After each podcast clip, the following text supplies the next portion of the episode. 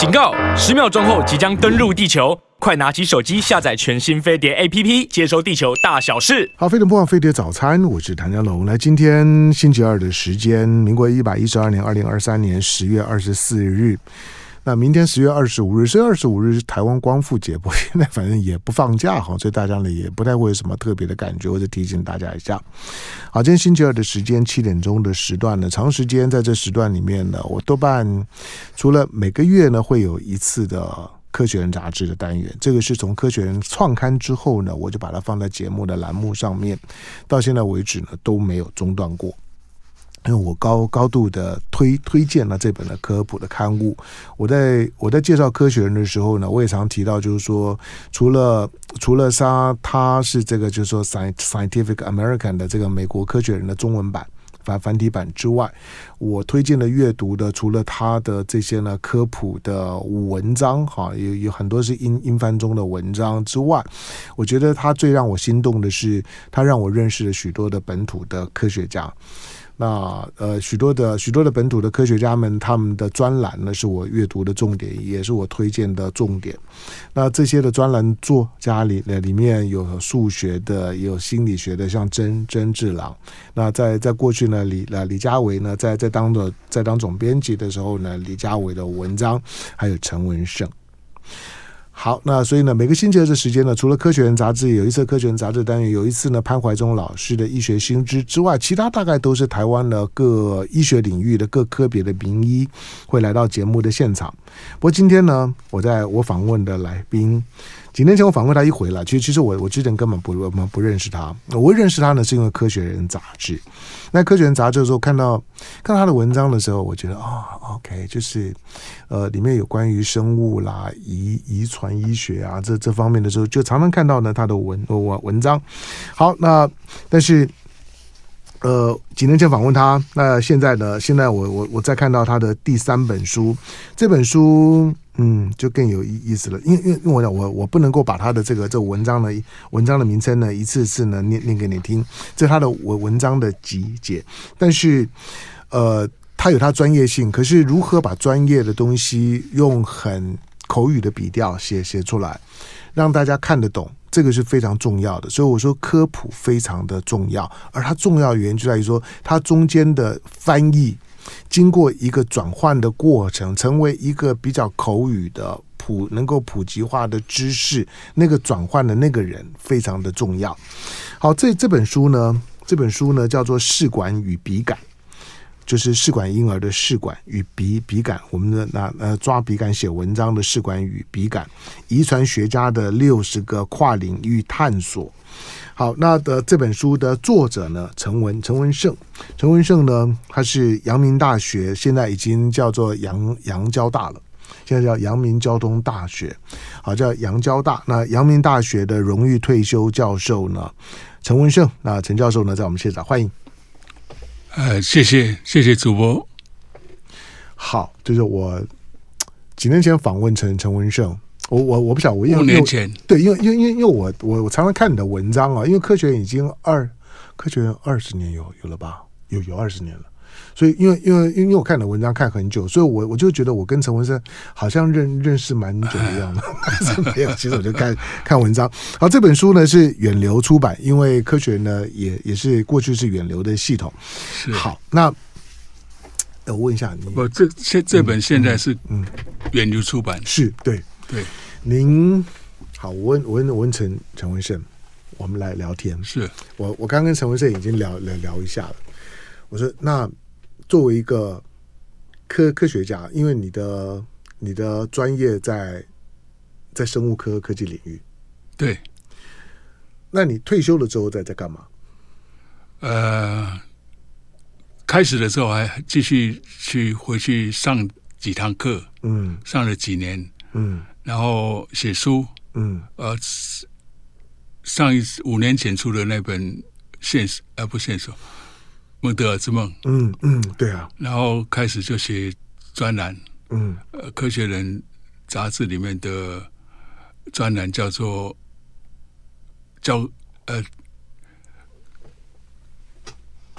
课堂上之外，嗯，然后之后现在就把这这。最近就把这这几这几年的文章收集起来，出出了这本书，叫做《试管与笔杆》。嗯，然后还有做做一些绘画。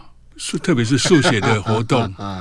啊，对他他他他不他不是说数学，他说速写，就是就是快速的，就是呃就是几用用简简单的这样子一个勾勾勾勒的方式。就是 sketch，对对对对对对对对对，速速记速写，生活速写，嗯，在生活中呃随时随地街街上家里。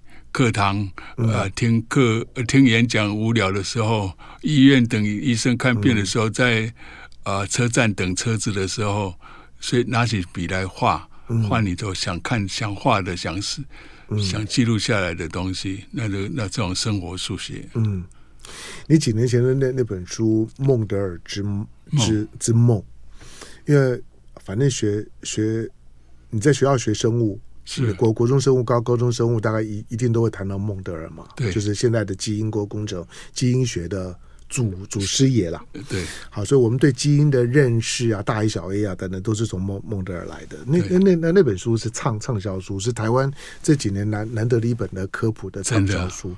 对呀，就是那个时候的我，我觉得谈论度啊都还还蛮高的，所以我还觉得哎。看起来台湾的这个科普教育做的还不错，虽然跟我实际上在学校里面感受到的，好像呢不太一样。好，那你退休教书，然后写文章，可是我我我我注意到你你写你写的专栏，我觉得你写的专栏主主题是五花八门的，呃，并没有太局限在你的。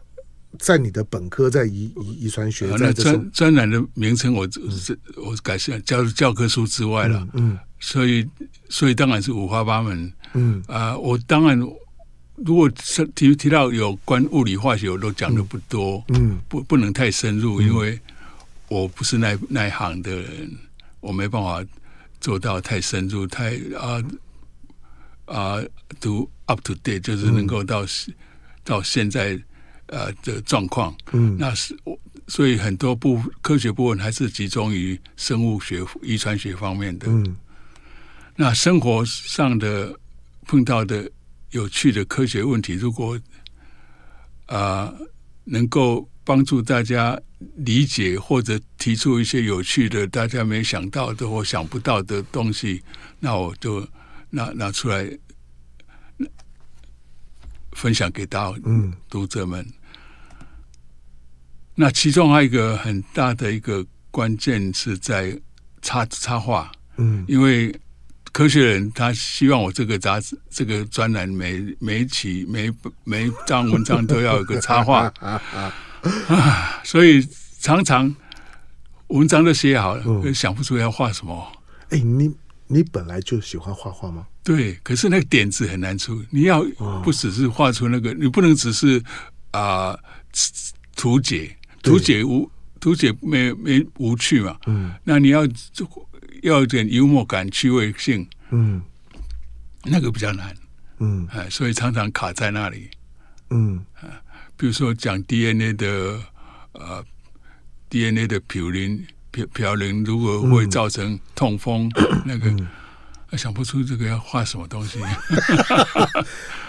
哎，学学生物的人，比如说，哎，我有没有记记错？我记得孟德尔他也用用用用用自己的笔画了很很很多的东西，对不对？他、呃、他很多的记录也都是用画的，没没有很多画这真正的就是描述的那个。嗯、我想他有画一些符号，嗯之类的。因为我在我在我在看一些的，比如到到英国啊，去看博物馆的时候啊，我发现他们有很多的生物学学家，其实其实都都是很好的画家，就是就是包括像达尔文的那个那个时代，他们很多的野外的考察都都必须是要用速记速写的方式去记录下来，因为没有摄影机，对。有照相机，所以所以变成是一个特异功功能啊。呃，我们那大学的时候，生物课的时候，还是要用画话语啊，还有画显微镜下看到的细胞啊什么等等，哦、还是要学习会用这样点点那个阴影的部分，就要用这像铅笔这样点点点点点点点出阴影出来。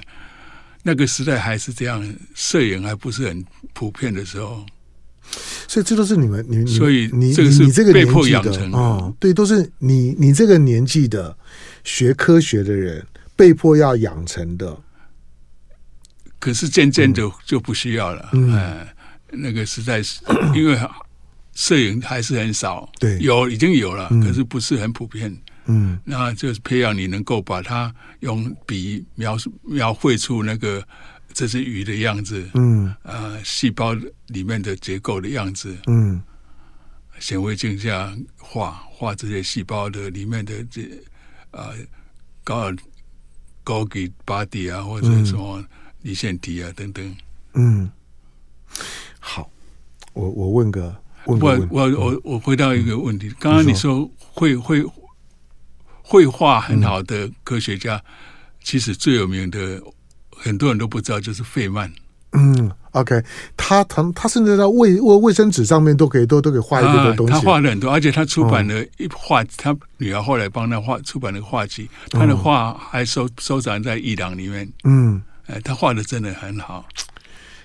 对，就是说，他是一个很，我觉得很有个个性，很调皮、很奔奔放的科科学家。哎，所以他的他的那个笔笔触跟记录就变得很有生命感。我我在我在我我在看您的东西的时候的我的感觉就是很有生命感。所以，所以，所以，我在我我我才问问陈文生说：“哎啊，你你现在退休，你一天二十四小时在干嘛？就是有有很多退退退休的人，可能就吃吃喝喝啦，要不然就不知道干嘛啦。可是当我看到你的书的时候，哎，陈这陈文胜除了写专栏之外，还出书了。所以我就好奇，就是说，那你一天二十四小时是怎么安排？你一天二十四小时有一个很固定的 format 吗？没有啊。”最近，嗯，我刚跟你提过，就是我妈妈哦，对，九十九岁在家里，所以我们就很难出远门，嗯，那所以待在家里时间就很长。所以你没有，你没有，你没有请看护？有有有个费用帮忙有，有看护哦，OK，对，呃，因为说实在话，有些东西我们做不做，做不得到。嗯、他年轻人他也够力气，嗯啊，比如说扶他起来，把他抱到。轮椅啊，等等这种事情，嗯、所以，嗯，变成一个宅男了。大部分时间是宅男。好，哎，你你学学生物生物科，刚才学生物科那科学的，当你自自己面对到你自己的衰老，我们我们都都都会老。那陈文胜。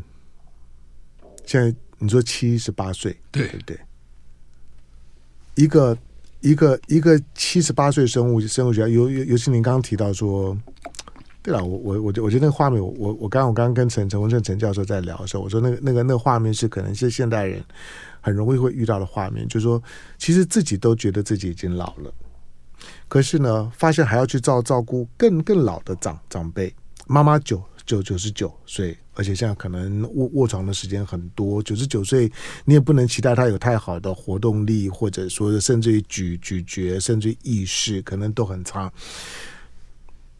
一个生物学家是怎么看看自己的老化的？你有你有你有你有特别的感感觉吗？就当自己老的时候，你有特别的感觉？这个这个这个问题当然想了很久，每个人都会想到。嗯，可是这是从。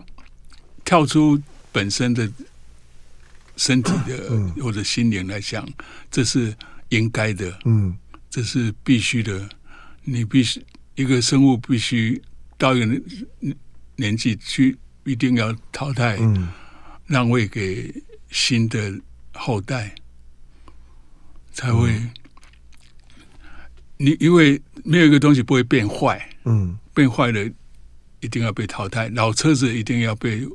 丢掉，嗯，啊，用新车子取代，所以大自然呢是更不用讲，嗯，你你没有这个死亡这个过程的话，就没有你，嗯，前你前前辈前代的祖先们没有去世，嗯，也就没有你，所以客观来讲，这是想说是你会想说这是很应该的、很自然。但当然，当当死亡要要发生在你自己身上的时候，啊、呃，就觉得当然这是天生的，就会畏惧，然后想办法拖延。你你研究基因工程，你有没有你有没有想要长生不老？你有没有想要想要返返返老还？客观来说，我觉得那是不好的。嗯，不好，返老还童当然是好，可是你到一个时代一定要交棒，嗯，一定要退下来，而且不可能不物物理学第二定律就告诉你，所有的乱度都会增加，所有东西都会一直坏掉。不可能不坏掉，嗯、只是你能够让它减缓。嗯，迟早一定会坏掉。那我这过程中，我当然希望比较过得比较和呃不那么痛苦了，不那么。受苦，嗯，哦，最好不要太太严重的病痛，嗯，那有有些人说，突然睡个觉就就醒不醒不过来就过过就走了，那是最好的死亡方式。你你已经开始想这些事了吧？啊，这个事情，当然很多人很早就会想了。嗯，我记得我从小的时候，不要比较，除了想这个事情，我们还会常常想到一个事情，就是我们死后。去会怎样？嗯，好，这这这这问题，这这已经超出嗯生物学的领域。不过这没有关系，因为因为因为我觉得你你你是一个很好奇、很博学的人，所以你的你的文文章里面呢写的东西呢五花五花八门，从从生活当中呢信信手拈来的许多的问题呢，都会在你的文章里面成为带有某某些科学意义的一些的讨论。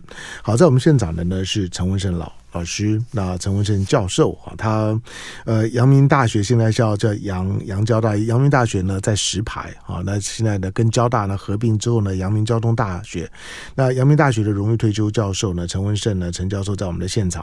好，这这本书呢，陈文胜的第三本书，也是他过他的过去一段时间呢，他的他的一些的一些科普文章的集结。那试管与笔杆，遗传学家的六十个跨领域的探索，这是远流。出版，来进广告，回头之后继续跟陈文胜聊啊！非常不枉费的早餐，我是邓仁龙。来，今天星期二的时间，那在我们现场的陈文胜教授。那陈文胜呢是阳阳明交通大学的荣誉退休教授啊。那这本书呢，那陈文胜教授在过去，尤其在《科学人》杂志上面的专栏的集结，那他的专栏因为每期的《科学人》呢，我都会看哈，所以我会会注意到呢他的文章，所以他之之前的那个孟德尔之梦出来的时候呢，我也很热情的推荐这本书呢。试管与笔杆，哈，就是他的专业呢是试管，他他他是呢生物学家。啊，在临床的这个生物学当当当中来来来讲呢，去探索生命的奥秘。那他也喜欢抓抓笔杆。那我刚刚呢意外的知道说呢，他也喜欢呢用用这种速写绘绘画的方式呢，去去表达呢自己的概念。好，那这本书呢，试管与笔杆，遗传学家的六十个跨领域的探索。所以遗传学家呢，就是陈文胜。好，那远流远流出版。陈文胜呢，在在之之前的时候也拿到了吴大猷呢科普著作奖的这个得得主佳佳作奖的得主，那呃，在杨家大退休，他也是教育部呢终身的国家讲讲座。那里面特别谈到说，你从小热爱文学、艺术和科学，然后呢，但是之后虽然从事呢科学研究跟教育，但是仍仍然把文学跟艺术呢当做是业余活动。好，您。您您如何去决定你要写一篇文章的那个主题？你是决怎么决定的？因为我注意到你的文章的主题是五花八门的，所以都是随机想到的。我看你也你也讨论食物，或者也也讨论一些很偶发的，就是说跟看起来一般人不太会会会去想的问问问问题。对。对，所以随机想到了，我就做笔记，稍微。写下来，嗯。在我的手机上或者在我的电脑上，嗯，然后所以我现在，譬如说，我现在累积的大概就有大概三十三四十个题目。题目。啊，真的、哦，那好厉害啊！不是，那可是那只是想法而已。对对对对对，那当然就很厉害，就表示你有三四十个点点子，对，是可以写的。有些大概 大部分大概不会成真了、啊，嗯，可是我可以从那里面慢慢的发展，嗯。呃，我我笔记本里面的有些是有些有插画的想法，嗯，有些是想说啊，呃、要切入点，要再来，我想问的是什么问题，嗯，啊、呃，有些是有答案，可是有些我还需要去深入研究一下，嗯，啊、呃，我大概知道他答案，可是现在的发展，最新的发展可能不一定是这样子。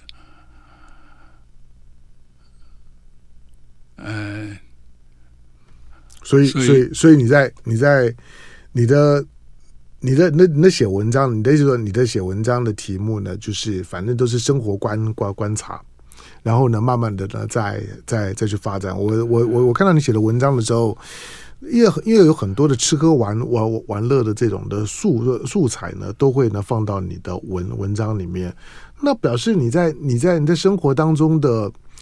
多样性还是很很很好的，对，而且我会常常想到它背后的原理、科学。嗯，陈文胜有做什么特别运动吗？呃，没有，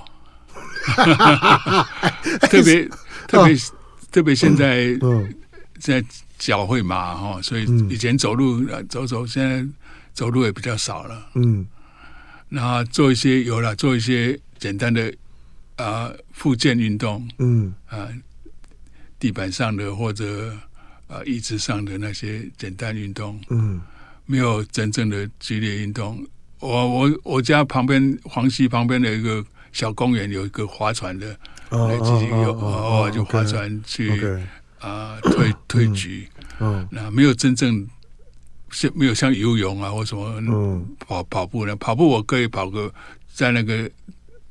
跑一跑一两百公尺这样子，呃、嗯，不是很固定的，就是。嗯、好，那那你的那你的画画，你的这种的速写速记式的这个画画画，是你原来的兴趣，还是你之后特别去学的？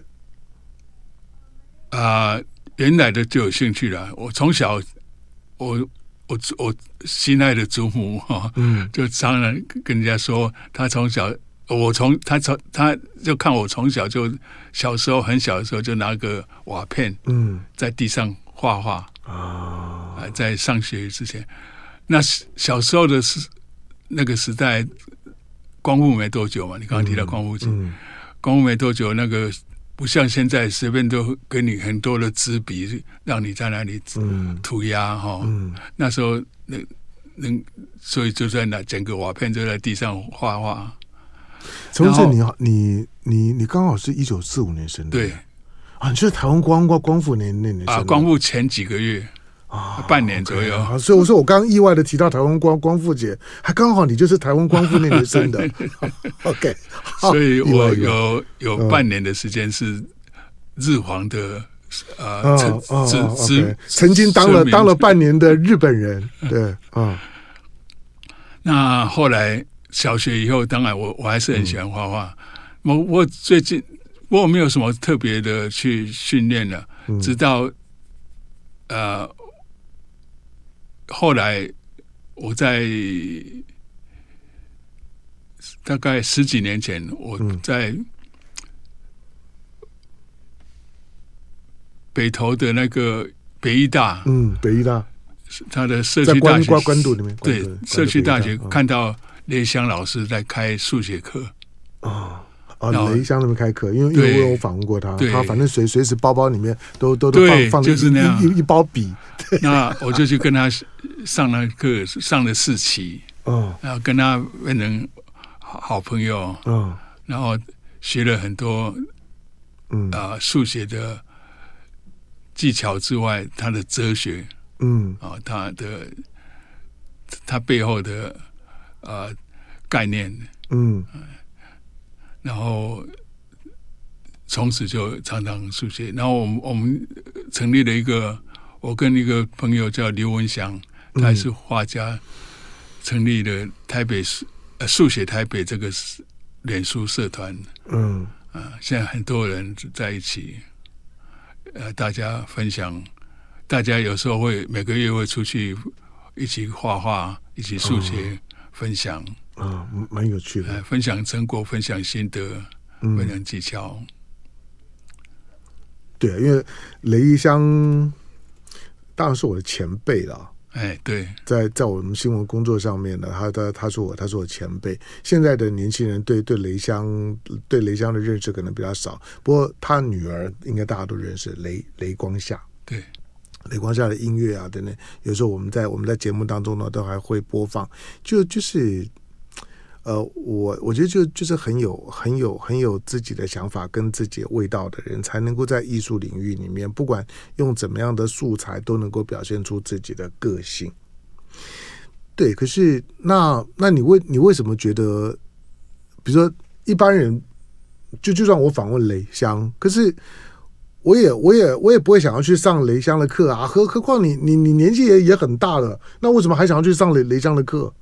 因为他的走的那个数学的那个是我平平常没有以前从来没有想过，嗯，没有做过的那种自由，还有随性，对，呃，没有想过那个那种表现法。他他就是那种走走到哪里画到哪哪哪里，然后用用用很简单的水水 彩，然后用很简单的勾勒的方方式，对对哦。所以学学到很多了，然后也交到很多好朋友。嗯，呃、因为他的他有一一一群忠实的学生们。嗯啊、呃，还有他的文章啊、呃，也跟他的话很像，就是也是很简洁。嗯，呃，不啰嗦的。嗯，啊、呃，也是很值得学习的。嗯。对，我在我在我在看你的文章的时候呢，也有呢相同的感觉。好，在我们现场的呢是呢是陈文胜老师啊，他阳明大学阳明大学的荣誉退休退休教授啊，不过他也是教育部的终身国家讲讲座。好，那这这这本书呢远流出版啊，那陈文胜老师呢把他的这个之前主要是在《科学》杂志上面的这专栏那做集结，他的他的专栏是我每一期《科学》杂志呢都会看的专栏，我也曾经在节目当中呢很热情的呢推推荐给大家。好，那在这本书呢叫做《试管与笔杆》，那遗传学家的六十个跨领域探索。来进广告，回头之后呢继续跟陈文生聊。巴菲特莫忘飞碟早餐，我是唐家龙。来，今天星期二的时间呢，我访问我的，我我在我在节目当中，虽然我没有我我没有特别谈他，因为他的他的专业呢跟跟我是非常不一样的。不过在我介绍《科学人》杂志的时候呢，我常常特别提到，就是说《科学人》杂志里面呢有一些的本土的科学家的专栏我文章，对我来说呢，我读起来第一个它更接地气。啊，第二个呢，就是因为他们的他们的专业呢，他们经常会让我感觉到惊艳的，就是他们写的内容跟他们的专业呢，常常会。会融合他们的专业，但对生活里面呢，会有很很多很特别的观察角度。对了，不同的训练呢，到最后呢，会会让你对生活，对于你周围的观察呢，会产生不同的视角。那今天在我们现场的呢，呃，阳明大大学现在是阳交大啊，阳明大学的荣誉退休教授呢，陈文胜呢，陈教授。好，那这本书呢，呃，远流出版社。呃，试管与笔杆，那遗传学家的六十个跨领域探索啊，这是呢陈文胜教教授呢在《科学人》杂志的这个单元的集结。那里面呢，因为写写这个推推荐序的好多啊，这个我就就就就不特别说了，因为因为里面推 推荐序的就非常多。我没想到他们会找那么多人推荐，对，那表示大家大家都很崇拜你啊。好，哎，好，我问问个问题，这个这这个是我很好奇的。你作为一个遗传学家，是。你觉得，但你你也看到了，人的人的人均寿命也延长的非常快，对不对？在你年轻你你出生的时候，一九四五年的时候，台湾平均一个妇女大概生六六六到八个小孩，但是那个时候的人人均寿命只有五五五十几岁，所以呢，政府是不用担心破产，因为大部分人还没有领退休金就就就已经走了。可是现在并不是，为为什么会担心呢？政府的什么保险的财务呢都很危险，因为他的命命太命太长了，退休之后我还可以过很很呃很久。好，从你一个专业的一个一个生物学家、遗传学家的角度来来讲，人的人的寿命有极限吗？因为大家都在讲长长生不老，尤其现在很多有有钱人都在研研究这方面的事情。大家对于对于对于就是呃，可以说即即使不是青春永永驻，可可是大家讲的回春以及抗老成为现在的主流，有可能吗？啊，是。但平均年龄、平均寿命延长是没问题的，一定会越来越长。会有极限吗？应该会有极限，到那个就是几乎一个，譬如说一百二十岁就很难超过，嗯，因为太难了，太多东西会坏掉。嗯，而且不是所有的东西都能够换。嗯，像你的。以 DNA 来说了，你 DNA 一直一直在变，嗯，一直累积突变，嗯，啊你，你你没办法用永远一直把它修补，修补的话，本身又会发生错误，嗯，所以你的每个细胞都会一直变，那你的组织会坏，那你器官会坏，嗯，而且你死掉不一定是某某些细胞死掉而已，嗯，你死掉的通常就是某个器官失效衰竭。嗯、哎，心脏坏了就完了。嗯，哦，换心，呃，换心可以，脑子换不了脑。嗯，你没办法换脑，有些器官还是换不了。至少在目前科学的呃技术的范围里面，人的寿命一定是有限的。嗯，不太可能超越啊，呃，比如说一百二十左右的年年龄。嗯。因为太多东西会坏掉，不是、嗯、不是我们技术上能够所有的都一直去取代，不像汽车，嗯，汽车每一样东西我们都可以换，嗯，我们确实有些东西不能换，也不能那么容易简单的换，不能说你先汽车换的时候是等于是死掉嘛，嗯，你不能这样一个一个把把所有的。肝脏也换，那个什么东西也换，嗯，肺也换，什么都换，你迟早会有器官衰竭，嗯，呃，一定不是不。现在很多人说法就是我我把细胞让细胞不死，可细胞不死，我们不是一个细胞，我们细胞不死，可是你的器官之间的沟通坏掉，嗯，你脑子跟心脏之间的沟通坏掉，你又会死，嗯，你细胞都是好好的，可是。沟通有问题，嗯，不，你这样讲，突然就让让让大家对于对于对于长命百百岁呢，变得有点悲观啊，没有开玩笑的，不是，我我不觉得是悲悲悲观了，人要死，对，要死才能够让后代的人上来，对，这个这个这个当然是一个，当然是一个道德责责责任、道德意识的问题，不，不止道德，生物学上也是这样，嗯。你想象，你如果都有一代的生物都不死，嗯、那很可怕。那那那你那那那那个种那个族那个种族，嗯，那个种物种大概就会失掉竞争力，嗯、反而会灭亡。哎，嗯，至少失掉竞争力，然后迟早会输掉，嗯，会灭亡。嗯，哎，对种族来说，老的死掉是对是好的事情。嗯。我们我们现在像台湾的人人均寿命八十岁，女女生大概八十三岁，其实都已经很都已经很长寿了。我们已经碰到这个问题了。嗯，你刚刚提到老化的社会就就变成竞争力就不好了。对，嗯，啊，这个就是也是一个问题啊。嗯，这这如果能活到两百岁的话，人比如说那这个社会更完蛋。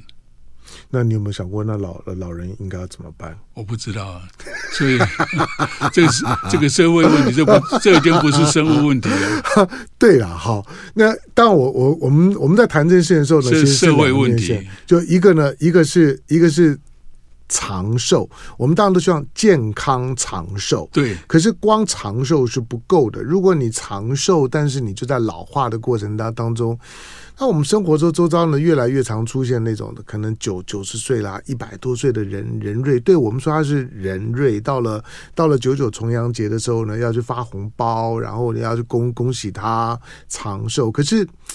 其实从一个人人看人的角度来呃来讲，我我我相我相信陈文胜也不会喜欢那样的长寿，就是你只能够坐坐在那边，然后已经不太有行动力，然后都要靠 靠家人照顾，对，然后所有的所有的应答啦等等，其实都变得非常的迟缓。我我我想没有人希望那样长寿，而是说到底我们的细胞，我们有没有回回春的机会？